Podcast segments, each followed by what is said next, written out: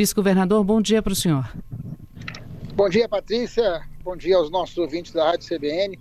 É um prazer estar conversando com vocês sobre um tema tão, tão relevante como o tema da segurança hídrica. Pois é, o primeiro passo foi dado, né? Que foi o procedimento de manifestação de interesse. Alguma empresa já se interessou por esse estudo, por esse projeto?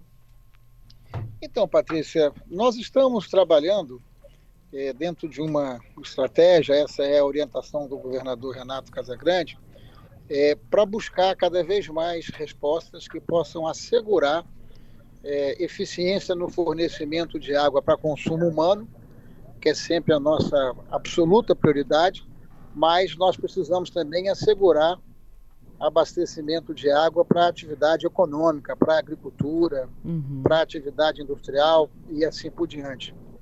E dentre os muitos desafios que nós temos no Espírito Santo, nós temos de fato um desafio é, de um déficit hídrico que está presente em muitas regiões do nosso estado. Então, produzir água é, de modo que você possa ter oferta de água sem que você tenha que conviver com eventuais conflitos em circunstâncias de crise, porque você vai ter sempre que priorizar, óbvio, o consumo humano.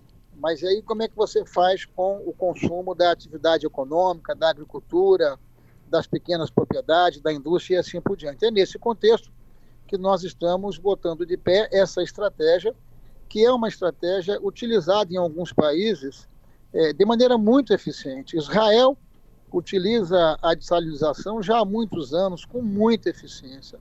80% da água que Israel consome ela é convertida de água salgada para água é, água doce, né? No caso deles lá, inclusive, é água potável para consumo humano. No nosso caso aqui, a estratégia é a utilização dessa água para finalidade industrial. É, de igual forma, também, num país vizinho aqui do Chile, uma experiência muito bem sucedida. É, eu acho que nós temos que olhar para as boas experiências no mundo e tentar trazer essas boas experiências para o Espírito Santo, né? Uhum. É, tem tecnologia, tem custo compatível, inclusive esse é um dos das referências é, do nosso edital de manifestação de interesse privado, né? Ou seja, o custo dessa água tem que ser compatível com é, o custo da água da CESAM. Então, é, em até 30 dias, nós temos a expectativa de receber manifestações é, de empresas que têm interesse em desenvolver esse projeto. Depois disso, nós teremos uma análise técnica muito adequada. É, esse processo depois passa pelo Tribunal de Contas do Estado e a nossa perspectiva é que até o final do ano nós possamos estar é, publicando esse, esse, esse edital e nós possamos estar atraindo para o Espírito Santo mais essa alternativa uhum. para é, dar segurança hídrica é, aqui em nosso estado. Bom, foi publicado no dia 9 de fevereiro, né, no início do nosso mês. Alguém já se interessou, já mostrou algum tipo de interesse nessa PMI? Então, essa, essa, essa data ela vai até o dia. Não, não foi, foi no dia. É até, ela vai até o dia 9 de março. De né? março, isso. Nós vamos. É, até o dia 9 de março é o prazo para que a gente possa receber todas essas propostas. Uhum. Bom, uh, como é que é o projeto? Nós temos um litoral aí com 14 municípios, ou seja, é, pode, isso pode ser feito em qualquer região do Espírito Santo? Vocês estão pensando numa região específica? Os estudos técnicos indicam que a maior demanda e necessidade está entre o município de Aracruz e o município de Anchieta onde nós temos, é, de fato, uma demanda muito forte, não apenas para consumo humano, mas também para consumo industrial. Então, em princípio, é nessa região que nós vamos estar estudando esta, esta implantação e é muito importante também que a implantação dessa unidade que converte água salgada com finalidade industrial possa estar próximo do consumo. Senão você tem que fazer é, um gasto muito grande com energia uhum. para você poder deslocar com esse volume de água. E aí pode ficar inviável. Então, é isso em princípio é entre os, os o litoral do município de Aracruz e do município de Anchieta. Uhum. Bom, é... Atendendo a, atendendo a parte da região norte, região metropolitana, e parte da região sul. Entendo. Agora, é, uma, é um programa, está dentro do programa de parcerias de investimentos aqui do Espírito Santo. Quem vai tocar o projeto? Uma empresa se interessando, é, apresentando estudos? Como é, que é, como é que fica a administração disso? A, a, a, as empresas que ofertarem é, ao governo propostas técnicas, essas propostas passarão por um, por um crivo uh, muito detalhado tecnicamente, das áreas técnicas do, do governo, tá certo? E é, vai se fazer uma, uma avaliação, pode ser uma usina, podem ser duas usinas. É, em princípio, o que nós estamos estimando é um volume de conversão de até 1.100 litros por segundo. Então, pode ser uma, pode ser duas usinas, os estudos vão, vão indicar. Bom, vamos imaginar lá na frente, foi feita a concorrência, é, foi feita toda uma avaliação do custo, é, insistindo, esse custo não pode ser maior do custo atual que a CESAM já oferta água para a agricultura e para e e a indústria. Né, isso aí é uma, uma, uma premissa de um projeto como esse, porque tem que ter tecnologia, e a tecnologia ela tem que disponibilizar água em um custo compatível. Uhum. Então, lá na frente, a empresa que eventualmente for a vencedora, em função da qualidade do projeto, da tecnologia e etc., ela vai fornecer essa água para a CESAM. A CESAM vai comprar essa água, tá certo? E vai distribuir essa água para os seus, os seus clientes, para os seus usuários. Então, isso foi feito recentemente, agora, numa outra experiência que fizemos, Patrícia, que foi com a estação aqui de reuso é, de Jardim Camburi. Uhum. Essa, essa estação de esgoto aqui de Jardim Camburi vai sair dali. Nós fomos, através do programa de parceria público-privada, né?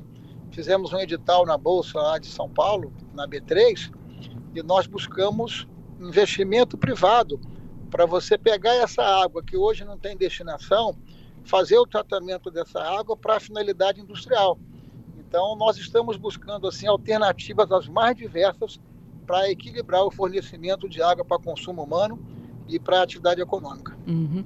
Bom, a, nós temos aí o período de seca que vai desde o finalzinho do ano até o, o, verão acabar, digamos assim, onde a gente sempre, o capixaba sempre fica de olho na sua reserva de água, né? E muitos estados brasileiros passam por dificuldade por conta da seca. Esse projeto, no futuro, sendo instalado, essa água, ela seria diariamente acessada pela CESAM, comprada pela CESAM, pela CESAM e utilizada, ou ele, haveria um reservatório para que isso fosse utilizado lá na frente nos períodos de seca, governador? Olha, veja, essa é uma das virtudes de um projeto de dessalinização, porque você tem aqui todo o Oceano Atlântico com muita água disponível é, para que isso possa ser feito sem interrupção. Uhum. É como Israel resolveu o seu problema hídrico, é como o Chile resolveu o seu problema hídrico, no caso deles lá, captando água do Pacífico.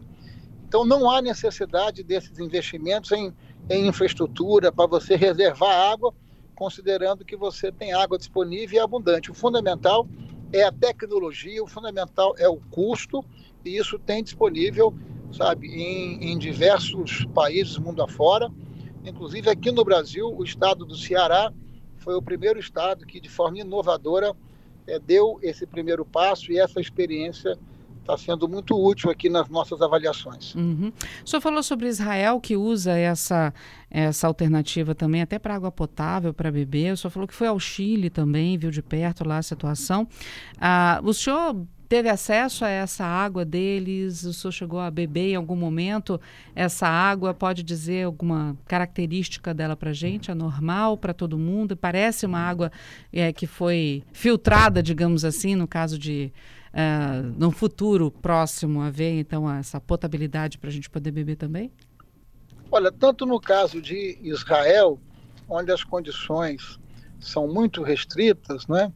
É, porque como eu disse aqui, Israel é, converte água salgada em água doce, 80% da água que é consumida para todas as finalidades, inclusive para consumo humano. É, de igual forma em algumas regiões do Chile. Eu sim vi essa experiência lá no, no, no, no Chile, no deserto de Atacama, Atacama, E no caso lá, uma água normal, igual a água que nós, que nós bebemos aqui. Mas assim, o nosso propósito aqui não é a utilização dessa água para consumo humano. Só para é utilizar essa água para a indústria, para a agricultura, agricultura, para que você, em circunstâncias de restrição de oferta d'água, não é? Porque nós vivemos, como você falou, situações sazonais em que você tem dificuldade hídrica. Aí o que, que você faz? Você paralisa, você restringe a atividade de oferta de água para a agricultura, para a indústria, para priorizar quase. É, obviamente, tem que priorizar o consumo humano. Uhum. Mas quando você faz isso, você deixa de fornecer água para a indústria e deixa de fornecer água para a agricultura. Então você gera crise econômica, você pode gerar desabastecimento de água, que é um bem fundamental, não é sempre chamando atenção, que é um bem finito, que portanto precisa sempre ser usado é, de maneira muito racional. Por isso que nós estimulamos muito o uso assim adequado é, de equipamentos que possam ser tecno, tec, com tecnologia adequada para fazer a irrigação, né, que não conviva com, com desperdício. Então, sim, é possível o consumo humano, mas no nosso caso aqui nós pensamos nessa água é, para tirar esse conflito entre o consumo humano e a agricultura e a indústria. Isso de alguma forma vai cair sobre a conta d'água do consumidor, do, do, público em geral? É, porque não. não. Não, de forma alguma. Não tem, não tem financiamento público nisso, tem financiamento privado. Uhum. O privado é que vai apresentar o projeto. O que nós estaremos é na ponta assegurando que ele fornecendo essa água, a CESAM estará comprando essa água. Significa dizer que nós estamos trabalhando para buscar o equilíbrio entre aquilo que nós precisamos ofertar de água e aquilo que nós temos de demanda. Mas com essa compra, isso não vai repercutir depois do aumento da água, da conta da água para o consumidor? Não, porque ele vai vender essa água para as indústrias que demandam essa água. Entendi. Entendi. Essa água hoje já é consumida por essas indústrias. Apenas em lugar de você Mandar. utilizar, destinar água, vamos dizer assim, de nascente, água de reservatórios para a indústria, você vai reservar essa, essa água. água. essa água do mar, que uhum. é convertida. Inclusive, nós temos uma experiência aqui no Espírito Santo. A Arcelor, empresa né? Arcelor, uhum. a empresa ArcelorMittal, uma importante empresa, do nosso estado montou uma usina dessa e parte do consumo da água que ela utiliza no seu processo industrial é água, a água salgada convertida em água doce para finalidade industrial. Então, assim, essa é uma tecnologia dominada, então não tem custo adicional, em hipótese alguma. A água que for convertida, ela vai ser vendida para a Cezan, que vai ofertar essa água para consumo industrial, para consumo agrícola e assim por diante. Uh, tem uma pergunta de um ouvinte aqui a respeito do, dessa experiência no Chile, porque diz que lá eles têm, precisam usar água dessalinizada porque essa é a pública, porque lá a água é paga. É privatizado o sistema de água do Chile. O senhor que foi lá, como é que é por lá? Olha, é, o sistema lá é, é concessão. Uhum. Então você vai ao mercado, faz uma concessão e quem, quem ganha essa concessão é obrigado a fazer investimentos para que a água possa estar é, disponível para consumo humano, para atividade econômica e assim por diante. É muito diferente de como acontece aqui em diversas regiões do Brasil. Você faz uma concessão, só que em vez de você captar essa água em fonte, vamos dizer assim, é, de reservatório, é, ou a montante aqui dos nossos rios, Santa Maria e Jucu, você vai captar essa água no mar. E a CESAM vai apenas comprar essa água é, desse empreendedor uhum. que quiser trazer para cá essa tecnologia. Pergunta também aqui do Fernando a respeito. Hoje, do... hoje, hoje nós já temos parcerias público-privadas aqui. A CESAM já faz essas parcerias público-privadas aqui nos municípios de, de Serra, de Vila Velha, de Cariacica, porque o governo, de uma forma geral, assim, não tem recursos que possa uh, se traduzir na quantidade de investimentos que precisa acontecer. Então você faz uma parceria público-privada com regras muito claras, olhando para o custo final, para o usuário, mas é importante trazer o investimento privado é, para ajudar na infraestrutura do Estado. Uhum. Pergunta aqui do ouvinte Fernando a respeito do que for retirado dessa água do mar, porque não é só sal, né? Eu até complemento a pergunta dele aqui. Você tem sal, a água do mar tem outras partículas também, areia, por exemplo, que tudo vai ser retirado nesse processo de dessalinização. O que, que acontece com esse material que vai ser retirado, esse material sólido retirado da água do mar? Excelente pergunta. Há toda a tecnologia endereçada para você dar uma destinação adequada para eventuais é, resíduos, né?